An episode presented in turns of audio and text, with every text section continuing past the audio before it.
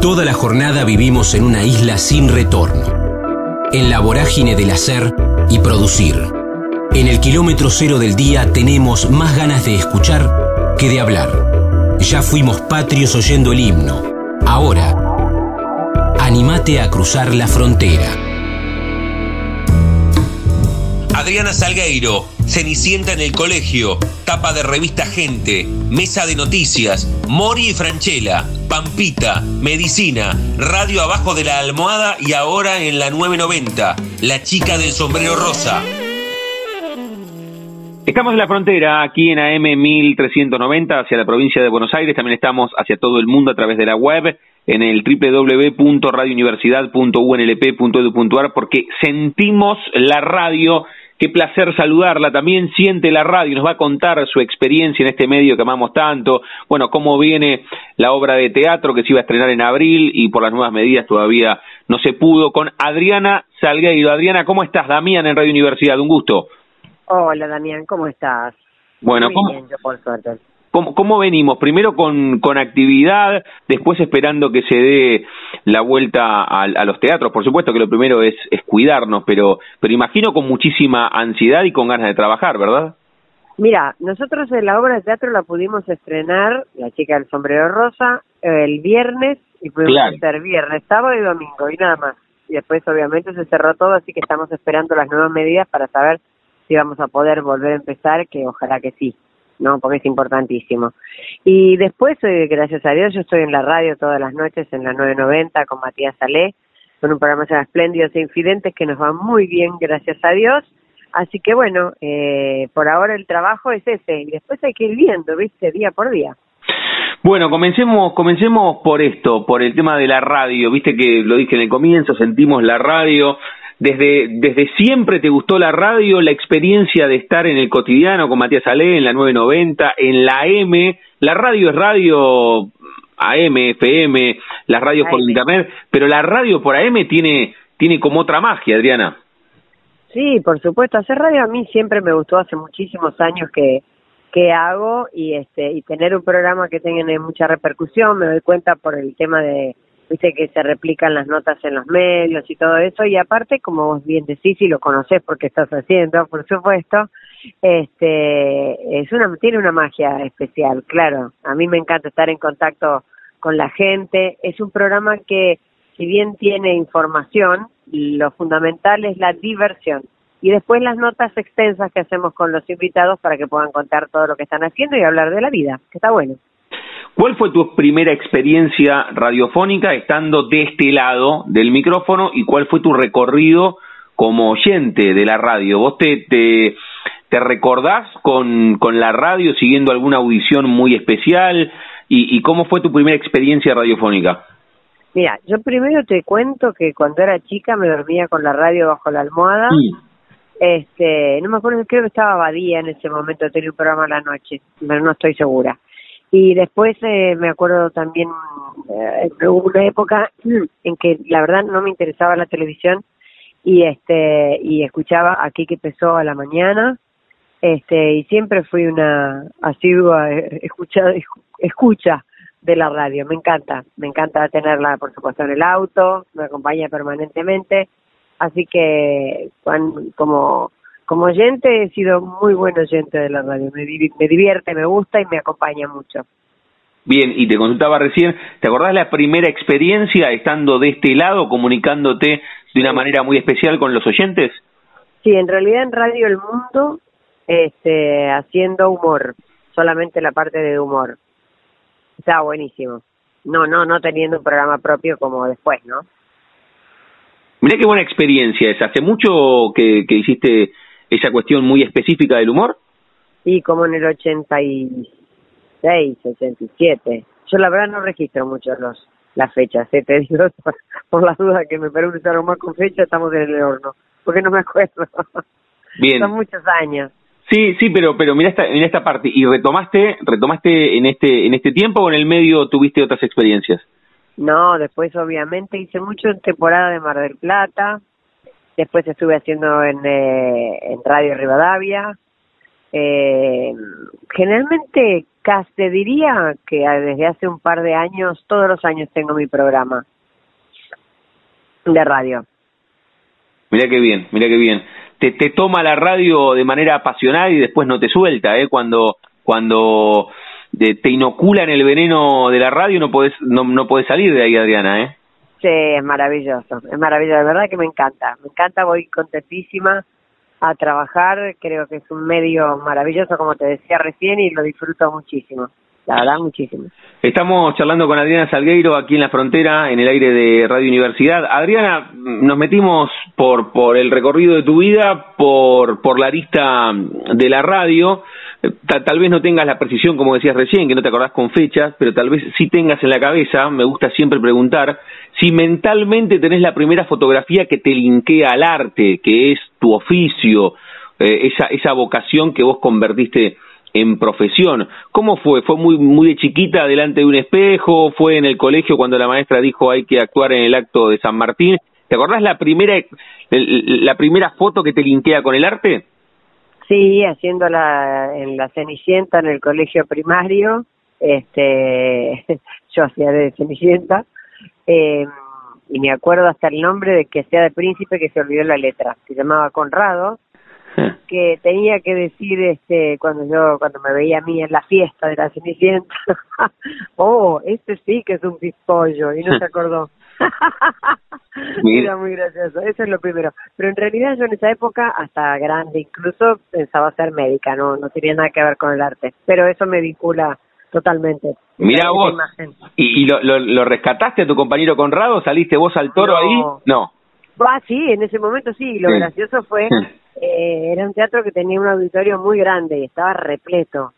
Y no me lo decía, yo me tenía, me había agachado a reverenciarme ante el príncipe y no lo decía, no lo decía, hasta que en un momento le digo, oh, este sí que es un pimpollo. Entonces lo dije tan fuerte que la gente me escuchó y nada, fue una carcajada total, así que debe, haber sido ese el primer bichito que me vinculó con el humor. Mira vos, mira vos, y, y, y cómo fue esa, esa puja adentro tuyo de, bueno, aparecía el arte, pero vos tenías en la cabeza ser doctora, ser médica. ¿En qué momento te decidiste a seguir por este sendero artístico? ¿Cómo fue ese, ese, ese duelo? Mira, en realidad yo tenía 16 años cuando estaba estudiando en el colegio Carlos Pellegrini y donde mi futuro iba a ser la medicina, cuando una noche fui a bailar y me vieron de la revista Gente, que estaban haciendo la noche de Buenos Aires, me preguntaron si quería, si me interesaba hacer la tapa de la revista, me pareció divertido, como un juego, tuve la suerte de salir, lo primero que hice en mi vida fue eso a los 16 años, y ahí fue, me fue vinculando de una manera que la libertad de poder trabajar, ganarme mi dinero y todo, ¿no? me parecía divertido, y después obviamente en el año 78, que eso sí no me lo olvido, cuando hice el Loco Chávez, me di cuenta que lo mío era la actuación, no era la medicina. O sea que te, te, ayudaron en ese momento a, a que aparezca tu, tu vocación. De, o sea, Exactamente. Te, te, ayudaron a que apareciese, porque si no vos seguías con la medicina. Y, y la medicina en ningún momento apareció como para notarte, como para por lo menos saber de qué se trataba, ¿no? No, la medicina siempre me acompañó desde el lado del interés que tengo por todos los temas médicos, desde siempre, hasta el punto de haber pensado, digo, yo en otra vida tengo que haber sido médica. estoy convencida, porque hay un montón de, cosas que me llaman la atención y que las sé sin haberlas estudiado, así que está buenísimo. Sí, mucho más en este tiempo. ¿Te viste, no sé, leyendo más que lo que leemos, bueno, lo que estamos en el medio? Eh, vos, no. Eh, no, no, te, en este tiempo de pandemia, digo, ¿te viste leyendo más informes, están más metidas, más infectólogos o no tanto? No, precisamente todo lo contrario. Una vez que empezó el tema de la pandemia, eh, me, a ver, como un soldado, hacía lo que decían que tenés que hacer. Ponete el barbijo así, ponete el alcohol así, lávate las manos así, esto es lo que tenés que hacer, esto es lo que no tenés que hacer. Pero no estuve todo el día, ni estoy todo el día con las noticias, no porque no me interese, sino porque realmente me afectan y creo que en este momento tenés que tener la cabeza limpia para poder salir adelante. Yo tuve COVID y mi cabeza se portó maravilloso y mi cuerpo también, ¿no? Porque fui asintomática prácticamente porque solo me dolía la cabeza. pero si hubiera estado en otro momento perseguida por todos esos conocimientos que te digo, hubiera estado re loca. Y no, no, no me hubiera hecho bien. Bien, así que lo, lo, lo superaste sin, sin grandes inconvenientes. Te acompañó, decías, la cabeza también, ¿no? No, no estar tan pendiente, decís que te, te salvó de esa situación. Sí, yo creo absolutamente para mi manera de ser, que soy medio como hipocondríaca, sí.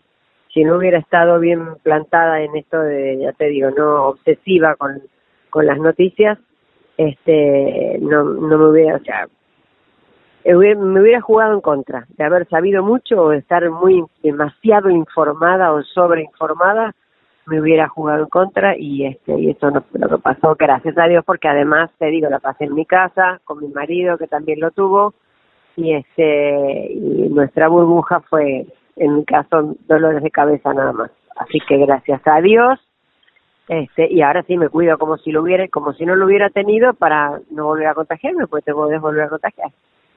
Estamos disfrutando la charla con Adriana Salgueiro aquí en la frontera, en el aire de Radio eh, Universidad. Adriana, recién hablábamos cómo, cómo apareció este, este oficio, esta vocación, el arte en tu vida. ¿Qué dijo el, contexto que te acompañaba desde familia, amigos, cuando apareció esa primera etapa en Revista Gente, los primeros trabajos, y después el recorrido frondosísimo con un currículum vitae gigantesco en tu vida. ¿Te acompañaron? ¿Alguno te dijo, bueno, pero Adriana, vos no tenías ganas de estudiar medicina? ¿Cómo fue el acompañamiento cuando tenías que tomar ese tipo de decisiones? Mira, en realidad mi familia siempre estuvo de acuerdo en que yo hiciera lo que me hiciera feliz. Ni como me tenían mucha confianza, porque era muy chica, estamos hablando del año 73, eh, obviamente me dijeron, bueno, dale para adelante con lo que vos quieras y siempre me acompañaron. Mi familia siempre, siempre me acompañó. Me acompañó en, eh, a ver, en ideas, pero no, no, no físicamente. No es que yo iba con mamá a todos lados, ni con papá, ni con mi hermano. No, mi hermano sí me acompañó a hacer la tapa de gente, porque ahí sí tenía un poco de miedo, porque no sabía de qué se trataba. Pero después, no. La verdad, me acompañaron siempre con, con cosas positivas. Vale mucho eso, Adriana, porque el arte lo que tiene es la incertidumbre, ¿no? Que ustedes terminan una obra de teatro un domingo y no saben cuándo hacen la próxima obra de teatro. Una vez me dijo Juan Leirado, nosotros somos desempleados que de vez en cuando tenemos laburo. Tal cual, qué bien definido está. Sí, sí, es así. Y también hay otra frase que la debes haber escuchado 20 veces, que un artista hoy come faisán y mañana las plumas. Sí. Y, es así. ¿Y cómo, cómo te llevas vos en tu recorrido eh, con, con esa incertidumbre propia que genera el arte? ¿Entendés también que es parte de la creación lo que les pasa a ustedes o, o, combatís siempre con esa incertidumbre que genera el arte? Eh, no, en realidad obviamente la entendí, siempre, siempre la entendí.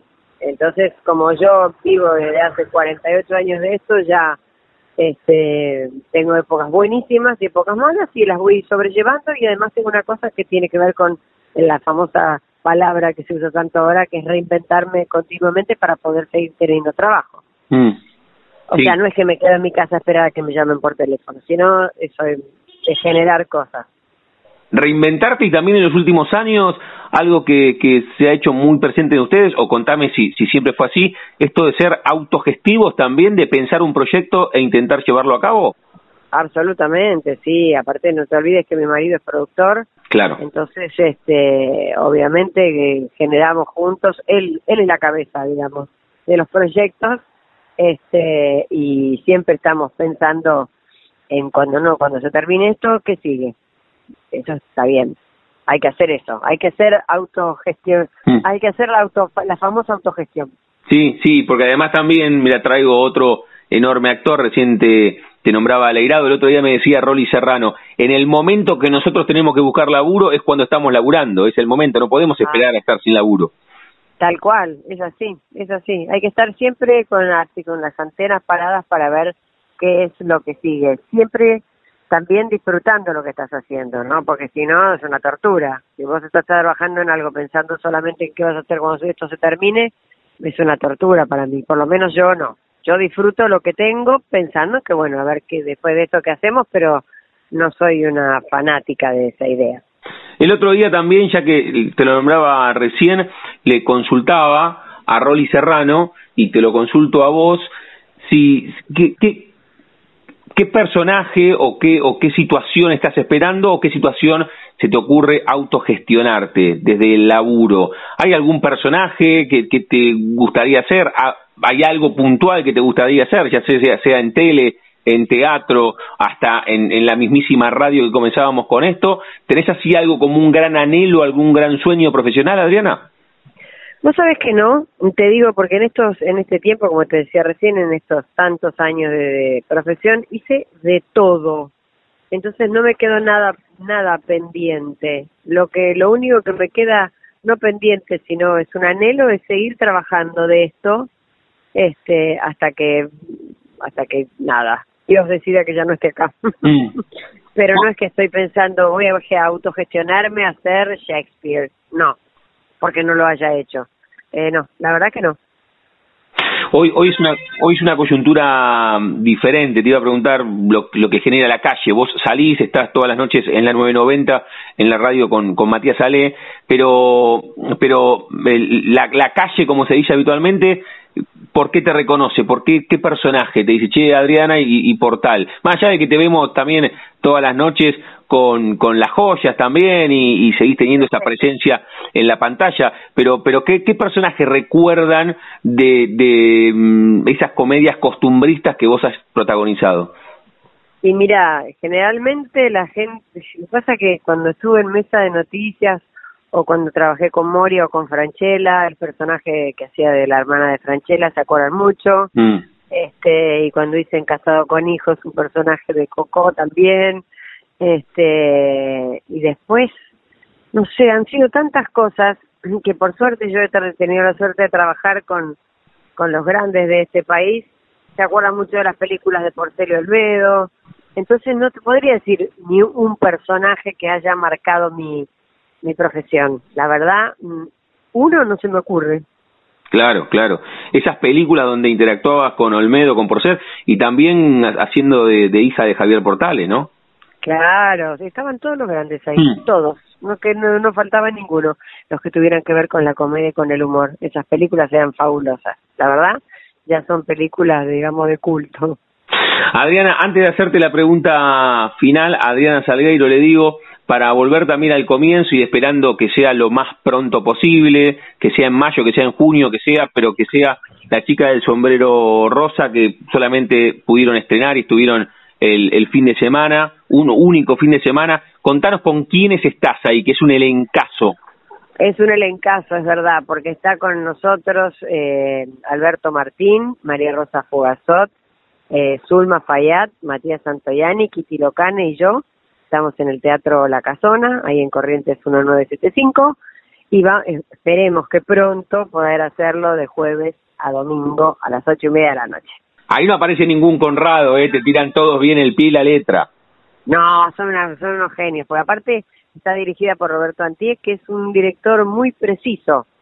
No le gusta mucho la, este, a ver que, estemos ahí morcillando, hmm. sí divirtiéndonos y pasándola bien, pero que sea una cosa bien prolija y bien hecha.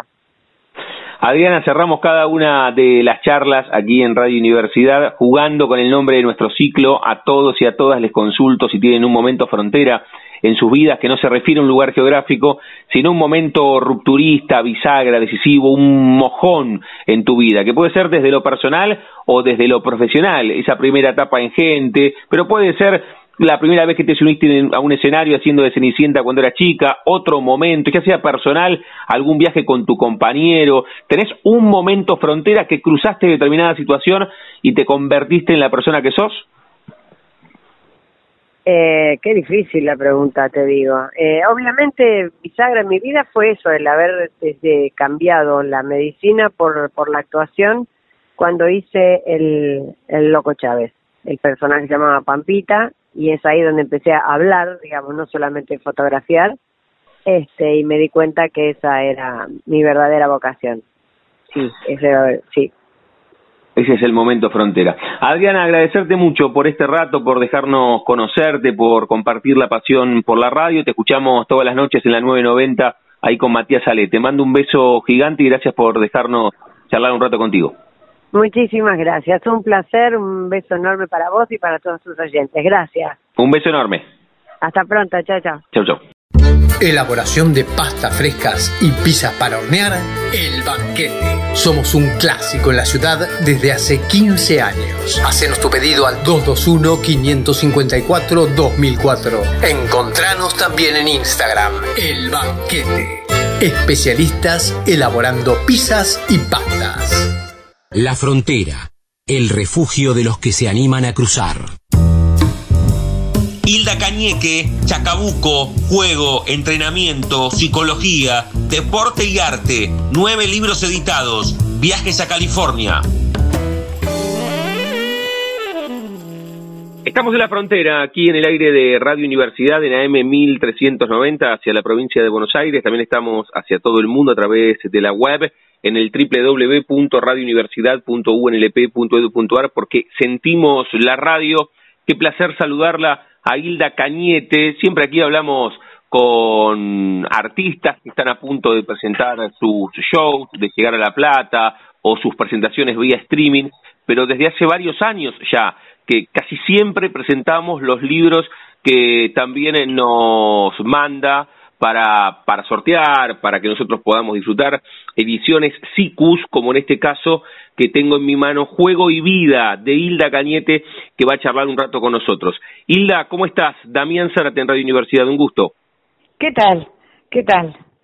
Sí, eh, el libro salió este año y en realidad es una reedición de un libro que salió hace muchos, muchos años, pero SICUS se tomó el trabajo de armarlo de nuevo y yo me tomé el trabajo de agregarle dos capítulos y los relatos de varias directoras de escuela hoy que cuentan bastante claramente lo que está pasando con el juego. Mm. Sí, te, iba a marcar que, que te genera, más allá de ser una, una reedición, que personas que, que no te conozcan físicamente, el alcance del libro, además con una edición impecable de SICUS, con la tapa y, ese rompecabezas y ese puzzle. Contanos justamente de qué va Juego y Vida, pero también te, te consulto, más allá de tu experiencia, qué te sigue generando que personas en diferentes puntos de la Argentina y del mundo lean lo que vos escribiste, ¿no? Bueno, lo que sucedió es que trabajé muchos años intensamente con el juego y también hace muchos años implementamos el juego en la escuela Jacques Piaget que era una escuela de punta en ese momento y se extendió esa forma de jugar libremente los chicos casi 50 minutos por día, se extendió y teníamos consultas de países de alrededor y luego que dejé ese trabajo ya había escrito una obra que se llamó Martín y Carolina que también rodó por por muchísimos países donde la presenté y más eh, en las que se enseñaba a leer y a contar y a escribir jugando. Pero después de eso también fue, tuvo mucha fuerza cuando comencé a hacer jugar a los adultos. Ya con, con el tema de los niños me había dado cuenta que para los adultos era una terapia invalorable que jugaran. Con una sesión de juego valía como cinco de la mejor terapia, mira lo que te digo. Y ahí ya empecé a escribir sobre el juego de adultos y a llevarlo a, a, muchos países de Latinoamérica. Y bueno, eh, tenía un equipo y que fue que me acompañó todo ese tiempo ahí también eh, se hizo mucho hincapié en, en el efecto terapéutico del juego de adultos. Después cuando volví, eh, porque ya no me resultaba bastante duro viajar tanto y desatender mis cosas acá, eh, me dediqué a, a llevar el juego a las empresas. Y nunca pensé que me iban a recibir tan bien, ¿no? Y ahí también se armó un semillero de gente porque eh, aprenden a negociar jugando, aprenden a resolver problemas jugando, y eso les resultó muy, muy eh, divertido y muy práctico y de, mm, de muy buena fijación. Por eso es que el libro, el libro cuando salió tuvo una repercusión grande. Lo primero me invitaron al congreso de ludotecas que hubo en plena pandemia, ¿no? En, en San Martín. Y ahí fue donde me di cuenta que el libro había sido recibido muy bien.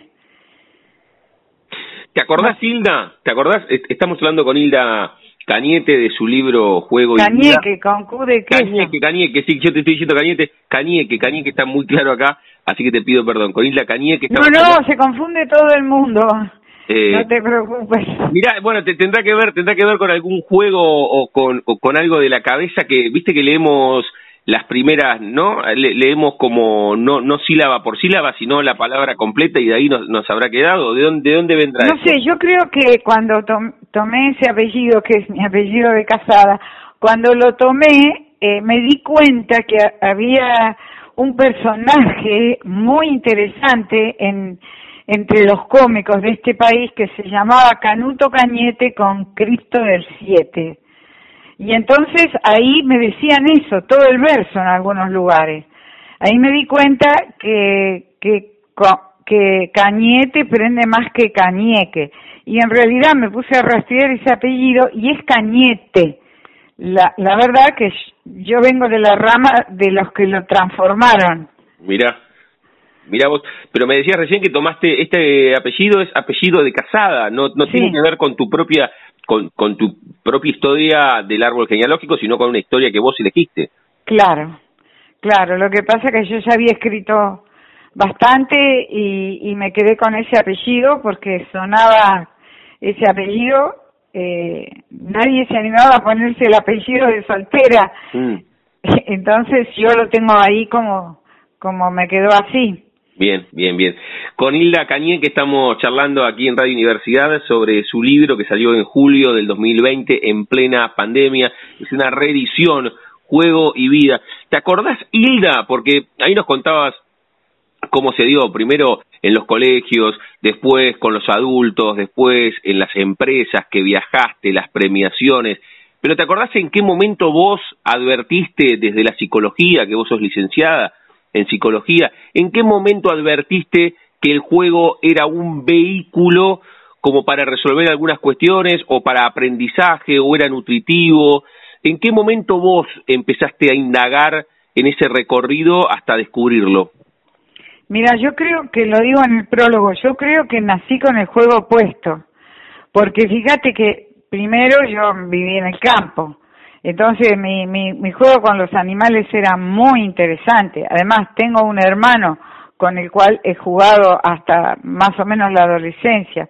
Aparte de eso, mi padre fue jugador profesional de, pelota paleta, competía eh, en campeonatos nacionales y mi madre fue concertista de piano, es decir, que yo sabía lo que pasaba con todo eso yo, yo no entré en ninguna teoría muy estructurada de la psicología porque yo sabía que eso producía unos efectos eh, rápidos y profundos.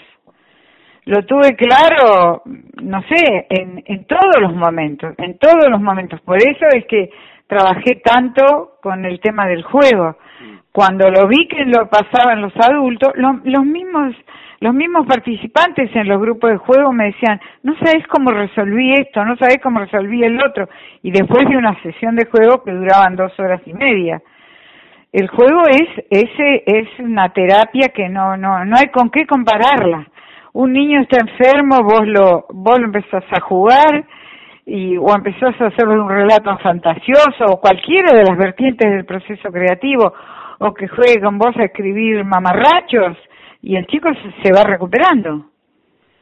Mira qué bien, y en esta, porque vos lo marcaste muy bien, en esta, en esta coyuntura tan particular que nos toca atravesar, que es la pandemia, no solamente en la Argentina, sino este virus que golpea al globo entero. ¿Cómo, cómo ves que la vamos llevando? Con muy poco juego, verdaderamente. Mira, el, hubo una diferencia muy grande en los colegios de acuerdo a cómo se manejó el líder de ese colegio. Porque hubo bastante libertad para que los líderes hicieran lo que venía. Sin embargo, hubo líderes que, yo he visto líderes de escuela que hicieron jugar a los chicos con 45 pantallas, dos o tres veces por semana, que los comunicaron para que jugaran con algún juego inventado, un juego ya eh, armado con chicos de Colonia, de Montevideo, de Asunción del Paraguay. Y hubo, hubo directores que manejaron en primer lugar la creatividad y el juego, entonces los hacían jugar entre los del mismo grado, con otros de otros grados.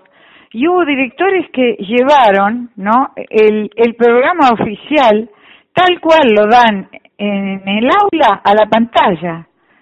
Entonces los chicos están de las de las este de las 8 de la mañana a las 5 de la tarde sin que nadie les pregunte si se le enfermó su abuela, si tienen ganas de jugar, si se comunicaron con su amigo. Hubo unas diferencias con lo que yo pienso que lo que ha fallado son los liderazgos, como en todas las áreas. No tenemos el entrenamiento en liderazgo que adecuado para la pandemia. Bien, bien, bien.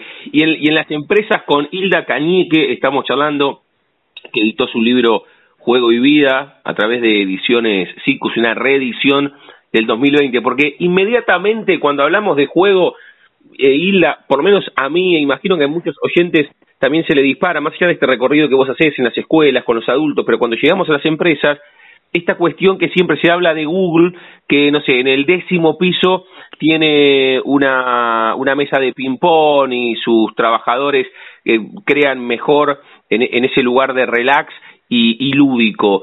Eh, ¿cómo, ¿Cómo nos podés contar tu experiencia en empresas aquí nacionales? Bueno, cada vez se están incluyendo más en esto. Por ejemplo, el ping-pong, el ping-pong este, se está concentrando muchísimo como, como un elemento de creativo para hacer una competencia sana, para relacionarse mejor con el otro. ¿Y qué cuesta? Tener cuatro mesas de ping-pong. Un partido de 45 minutos ya tenés un gerente, un empleado a punto para seguir trabajando o arreglar un problema o lo que fuere. Eh, muchos, muchos ya están incorporando. El ping-pong está entrando muy seriamente dentro de las organizaciones. Yo tengo un hijo que se llama Nicolás Cañeque, que se ha especializado en el área del ping-pong y lleva sus, sus equipos de entrenadores a las empresas. Porque todos saben, 45 minutos te rinde una barbaridad para levantar los desempeños. Eso como otro juego, ¿no? Los deportes, pensá que muchos, muchas empresas ya tienen su propio equipo de fútbol o de básquet o de rugby. El rugby fue el que primero empezó en las empresas. Bueno, eh, son formas de enseñar eh, mucho más saludables que las que ofrece la tecnología. Claro. Porque comprometen el cuerpo y si no, no, no es solo la cabeza. Comprometen fuertemente el cuerpo y el alma de las personas. Pero Ahí se produce como una revolución adentro. Claro, pero, pero además hasta lo pueden pensar los gerentes, los dueños, que hasta les termina siendo más funcional a ellos si la vida fuese solamente eso, ¿eh? que, que muchas cabezas de, de empresarios puede pensar suma o no suma y en el final de la cuenta si da o no más réditos económicos. Pero, pero lo que vos marcás, que hasta mejora los rendimientos individuales y colectivos. No tengas la menor duda. Hay países eh, que donde después de trabajar los hacen jugar. Los reúnen y los hacen jugar. En Europa se está imponiendo mucho esto. Al terminar el trabajo, antes que lleguen a la casa, juegan. Y no a los deportes, sino a juegos más desestructurados, como armar y desarmar, construir casas, este, eh, tipo Rusty, eh, se está imponiendo eso porque tenemos que volver al, a lo original, que el hombre en realidad es trabajo más juego. ¿Qué haría una persona si no pudiera relacionarse con el juego? ¿Qué haría una pareja si no pudiera relacionarse con el juego sexual? Por ejemplo. Mm. Sí, sí, sí. No, no son los mismos rendimientos, ¿eh? Y, haciendo Hilda, haciendo con Hilda Cañé que estamos charlando de su libro Juego y Vida de ediciones SICUS. Eh, Hilda, em, y haciendo legislación comparada, ¿cómo está la Argentina, si querés, en, en nuestro continente? Y vos dabas algunos ejemplos del mundo. La Argentina en general, aunque es muy difícil hablar de la Argentina con, sus diversas características por, por, su, por su amplitud, pero, pero ¿cómo está la Argentina en general comparándolo con otros lugares del mundo? Mira, yo eh, lo que te digo es que nosotros no, no tenemos malas leyes. Lo que pasa, ni, tampoco muy desactualizadas, lo que pasa es que nosotros somos eh, refractarios a las leyes, como otros países de Latinoamérica donde he trabajado que tienen esta misma costumbre, no, no respetamos las leyes. Nosotros no somos respetuosos de las leyes, entonces eh, si, si, si ves que hay convenciones internacionales y, y, leyes del derecho del niño a jugar, hubo escuelas que no los hicieron jugar nada en la pandemia. ¿Y quién controló eso? Y eso no es de ahora, porque la pandemia en realidad lo que nos muestra es las virtudes y, lo, y los errores que venimos cometiendo. Y es el momento óptimo para corregirlo. Por eso SICUS puso muchísima energía para sacar esta obra, porque era como se jugaron a, a un mundo mejor. Sí, sí, sí. Y, y estrictamente hablando del libro Papel, eh, Hilda, quiero felicitarte a vos y a los amigos de SICUS por la calidad del papel, por el diseño, por los colores. Es un libro extraordinario, ¿eh? Sí, sí, parece editado en otro país. Mucha gente me dice lo mismo. La, la, la diseñadora este, trabajó intensamente porque imagínate que lograr esos dibujos del siglo XIII, del siglo XII, para que inicien cada... Eso fue un trabajo enorme de la diseñadora y y bueno, también la correctora fue un lujo, fue una obra que viene bendecida por los profesionales que trabajaron, ¿no? Nombralos, nombralas, ya que las nombralas, si te acordás. Bueno, en este momento no tengo el libro, pero lo tenés vos el libro porque me corrí del lugar donde estaba con el libro, lo tenés vos y yo les agradezco en la primera página. Para que la buscamos, sí, sí, ahora... Alejandra Tejido fue la que hizo la corrección y la diseñadora que te digo que fue impecable. Silvia Corral, la Silvia Corral hizo un trabajo increíble, increíble. Y te digo, es mi noveno libro y yo no, no, no, no he visto este nivel en otros.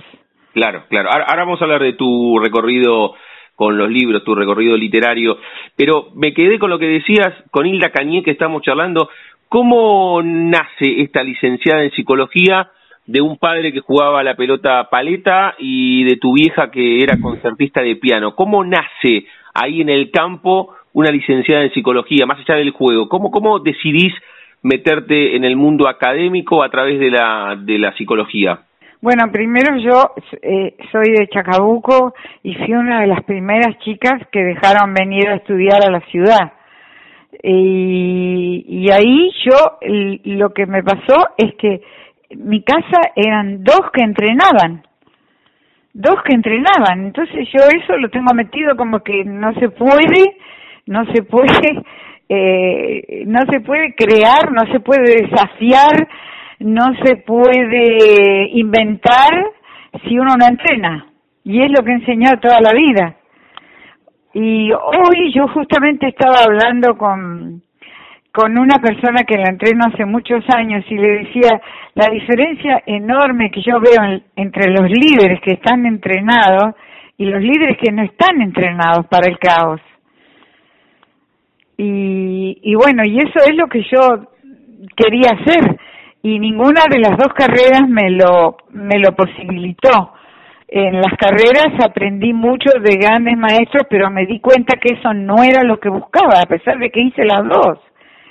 Y ahí cuando empecé a, investigar en áreas de la psicología, hice todo el entrenamiento en psicodrama, el entrenamiento en la cognitiva, el todos los entrenamientos que pude y seguía buscando hasta que llegué a Esalem, que es una comunidad que está en el Big Sur, en California, y ahí me di cuenta por dónde pasaban los aprendizajes. Recién ahí, donde había una mujer, una antropóloga brillante, que se llamaba Ángeles Sarriens, que ella se había entrenado con los indios navajos, con los hopis y los cherokees.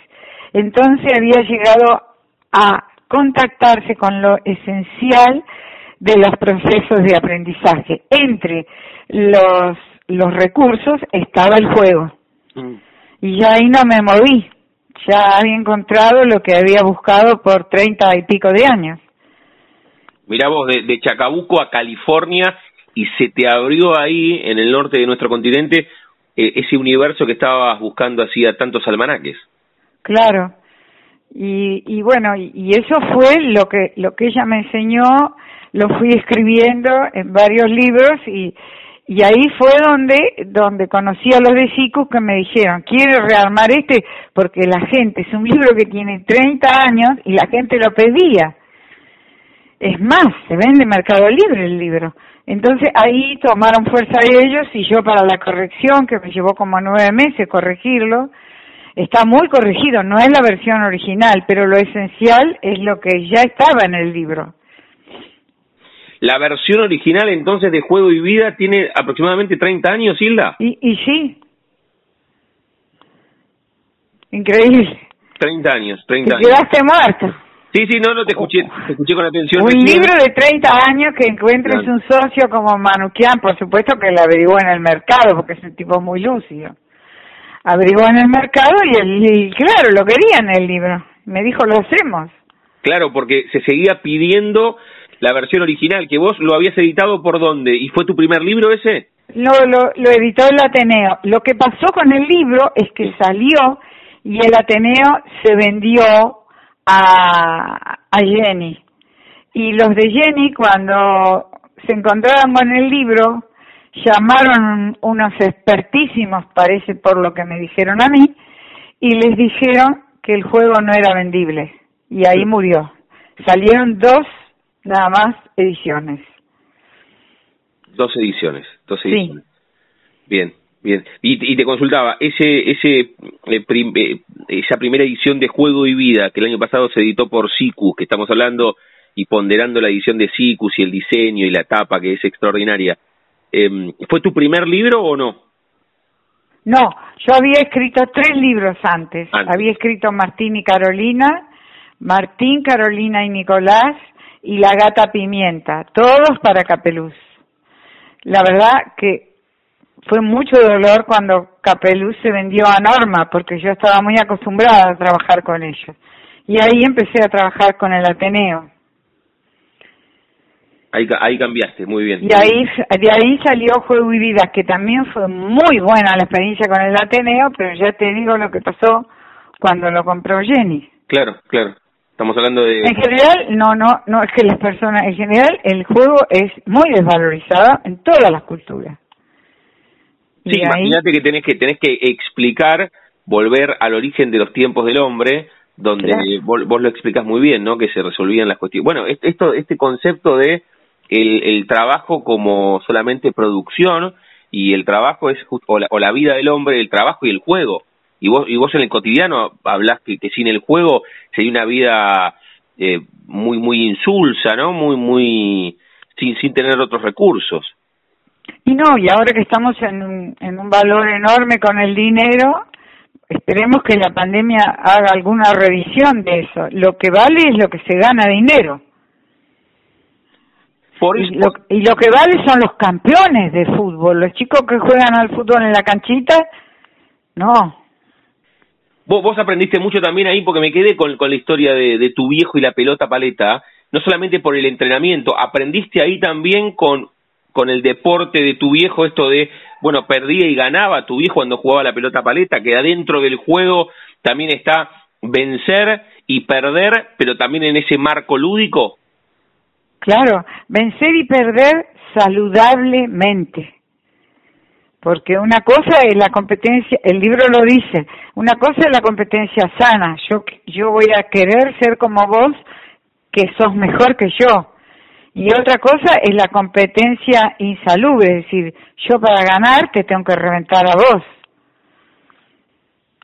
Sí, y también me quedé con Hilda Cañé que estamos hablando de su libro Juego y Vida, editado por Sicus, reitero, es un libro maravilloso, ¿eh? Maravilloso me quedé con esto que advertís rápidamente los líderes que están acostumbrados a transitar tormentas como esta de la pandemia y a otros que se les complica mucho más? ¿Te, te das cuenta enseguida vos? Y sí, por los rendimientos. Los, los que están acostumbrados hacen el cambio rápido, se desprenden de las cosas que tienen que desprender, buscan rápido las oportunidades eh, ganan dinero este, en las empresas, ¿no? Que es donde yo estoy. Y, y si no lo ganan, saben, inventan para ver cómo lo hacen o crean nuevos productos o, o hacen nuevos procedimientos, lo que fuere. Y los otros no, no, no salen. Los se, se ahogan en un vaso de agua. Bien. ¿Te das cuenta también en los en los jefes de Estado? Si podés llevar eso a lo, a lo que pasa en, algunos países con algunas decisiones que se toman o no? Mira, lo mismo me preguntaron ayer en un programa. Yo por lo que estoy viendo, y te digo que me informo lo más que puedo, no solo con los que trabajan conmigo, sino que tengo amigos en varios países. Yo creo que lo que está fallando es la conducción en todos lados, porque no estamos acostumbrados a manejar en un terreno tan incierto como el que nos puso la pandemia. No, no tenemos los nuevos liderazgos todavía. Estamos trabajando, pero no, no, no los tenemos. Eh, para poder hacer el cambio rápido hay que tener una instrucción, hay un instructivo, hay un procedimiento para hacer un cambio rápido. Para en un mundo estable es otra cosa.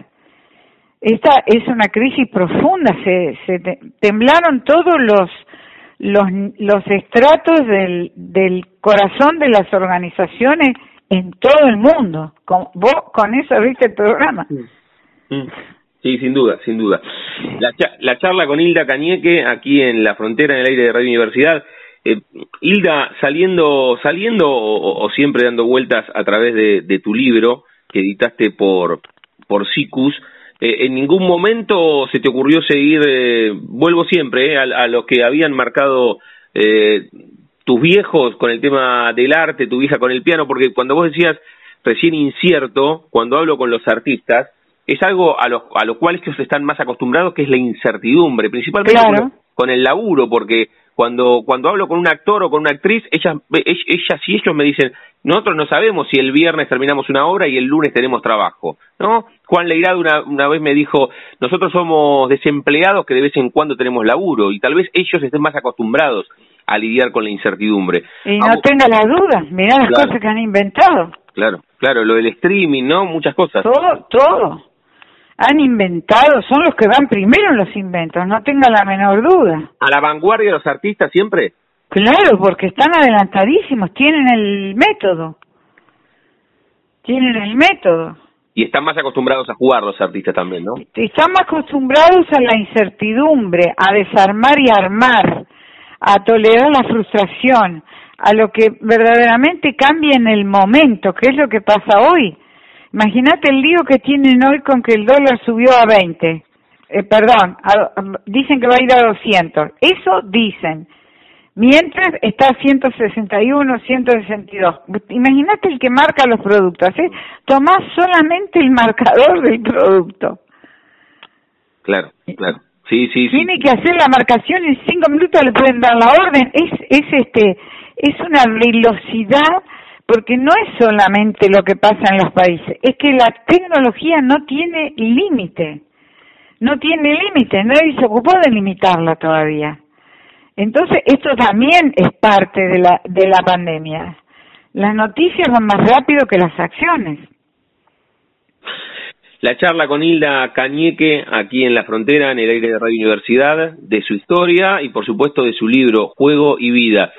Hilda, ¿cómo hacemos para encontrarnos con este libro y contanos si de tus libros anteriores podemos encontrarnos con alguno a través de, no sé, te encontramos a vos? ¿Usás redes sociales, Facebook, Instagram, Twitter? ¿Lo pedimos sí, sí. directamente a, a?